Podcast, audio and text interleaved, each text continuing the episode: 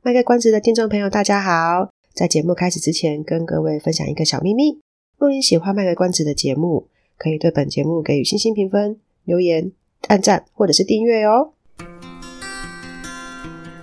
欢迎收听卖个关子，来听听咨商心理师麦麦今天想跟你卖什么关子，陪你迈过人生关卡。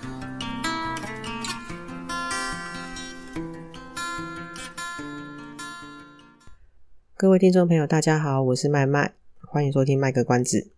在我们开始今天的节目之前呢，先跟大家报告一下，我报的那一系那一系列的课程呢，已经快要结束了，所以大概在两三个礼拜左右呢，就会有比较充足的时间可以录节目。对我来说，那指的是什么意思呢？那指的就是我可以比较好好的去想一下自己到底想要分享什么。对，因为节目从一开始到现在，大概也一年多，快两年了吧，应该快两年了吧，还是一年多？觉得自己在做节目上面有很多需要改进的地方啊。那最主要就是，我觉得我的架构太松散，就讲的比较没有系统，或是比较没有逻辑，会比较乱。所以我我希望自己未来想要分享的东西，就算是短时间之内也可以。呃，是比较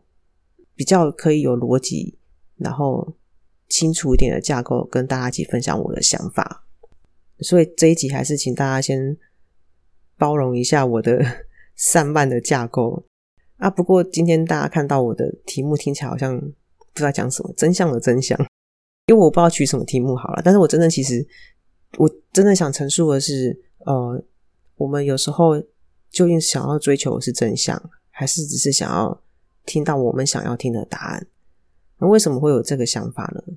这个就要讲到呢，最近看的一部剧还蛮红的，就是《模仿犯》。当当我一讲，哎，大家很夸张哎，我那好像三月底才开始在那个网飞上面播，过一个清明年假之后去上班，大家都说他看完。我身边的人有看的人都说他看完了。我想说，你们动作也太快了吧！从我清明年假回去之后上班到现在，到我录音的此时此刻，我才看到第六集而已。我的进度真的是有够慢，有够慢。我还拜托我的同事说：“拜托你们千万不要跟我讲剧情，不要让我知道他后面发生什么事。”因为，因为其实跟我讲也没差了，我还是会看的啊。那就是你知道，就是有一种。心情稍微觉得没有那么刺激，这样，毕竟它是一个悬疑推理剧嘛。那回到我们刚刚的主题说，我我我原本想讲的题目是，呃，你究竟想听的是真相，还是听到你想听的话？可是因为大家知道我那个那个图片啊，上面的字其实就只有放几个字而已的空间，所以如果我取这么长的名字呢，就会很很很难放上去，那个字太多不好看，所以我后来就把它取名为“真相的真相”。我们到到底在追追求的是真相，还是只是想要听到自己想听到的话？这个其实在，在我忘记有没有在节目上讲过了，还是我只是有写在那个路上有个心理师，就有一部有部电影叫那个《最后真相》，它其实有一个类似、有点相同的概念。主角们他们在追求真相的那个过程当中，其实会发现他们确实。查到了真相，可是却因为某一些原因都隐藏了部分的真相，没有人知道，把它盖住了。那所以他们最后呈现的是一个他们想要给人家看到的真相。那当然，因为模仿犯我还没有看完，所以我只能就我目前看到的部分去讲。然后也也是因为那一段，那一段就是呃郭晓琪他，我觉得他应该是舍不得那个勇哥吧，所以他就。把勇哥的枪给藏起来。我只能讲到这里，应该应该是还有人没有看的。他一开始的目的是为了追求真相啊，可是他后面就是做这件事情，这个部分就我我不知道后面最后是怎么样啊，这这一趴，因为我还没看完嘛。但是至少看到目前为止，我我会觉得说，那他这个动作其实跟他原本想做的事情是有一点点矛盾的。就我们不讲他对对错或什么之类，只是说，诶，你看在。在人人的过程当中，有时候就是会发生这种事情。那最后真相其实也是啊，那个男主角张孝全也是一直想要去追求一个真相，就是有点是类似完成他老婆的遗愿。可是也因为他为了想完成他老婆的遗愿，所以他最后有选择了隐瞒某一部分的真相。他呈现了呈现了一个他想被人家知道的部分。像在模仿犯里面那个检察总长就讲了一句话：“这个案子看起来就是已经告一段落，你也可以签结了。”然后民众也得到他们想要的答案了。那我觉得这这句话其实最讽刺的，民众得到了他们想要的答案了，可是那却不是真正的凶手啊。那所以才会引起我今天这一集的想法，就是，所以民众到底要的是真相，还是他们只是想要知道谁是凶凶手，让他们有个有个所谓的凶手，就是他们有个人可以去骂，可以去指责，可以去发泄，他们就觉得这这这叫。这就叫做真相了。我觉得这是一个蛮蛮有趣的想法。那在我们的社会上，其实很多案件还是会有这样的情况。也不要讲社会上啊，因为我觉得其实像有时候我自己工作现场就会看到蛮多这样的状况，或是大家在公司上班一定会遇到这样的事情。就是我们的文化不太喜欢去，不太容易去真正的了解一件事情为什么会发生，导致一些不良的后果。而往往都是想要先去找出可以指责的人，觉得到那边就可以停了，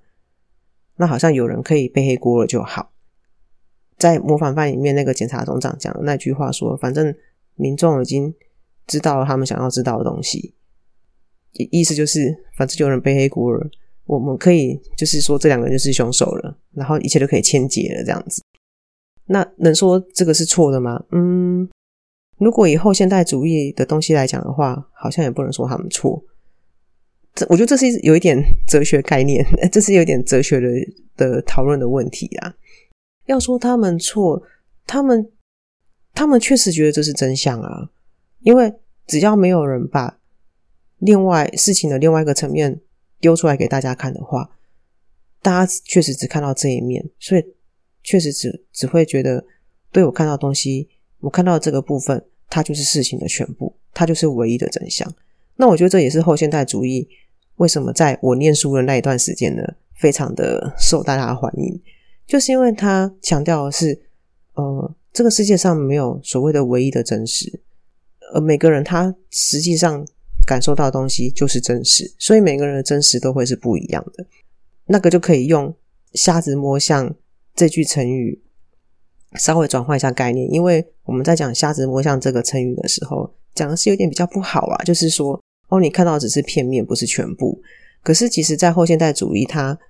它就会去考量到每个人的脉络，因为今天是盲人啊，你要他怎么去知道全部？他摸到的那个部分，不管是腿，不管是大象的鼻子、大象的耳朵、大象的身体，它确实就是大象的一部分，也确实是他感受到的。大象的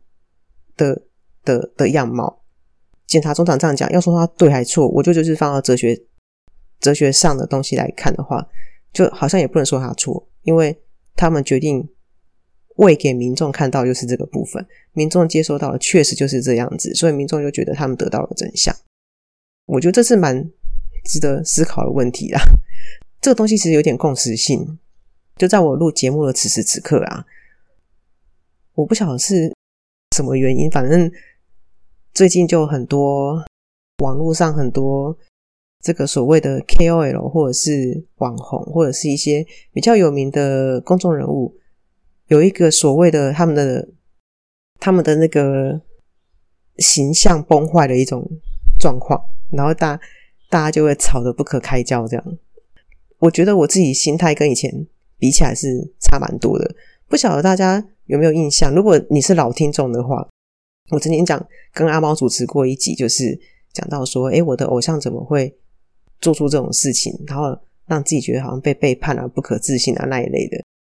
那一集是有点很久以前的、很久以前的技术了。那、那、那那个时候啊，其实我我自己也是，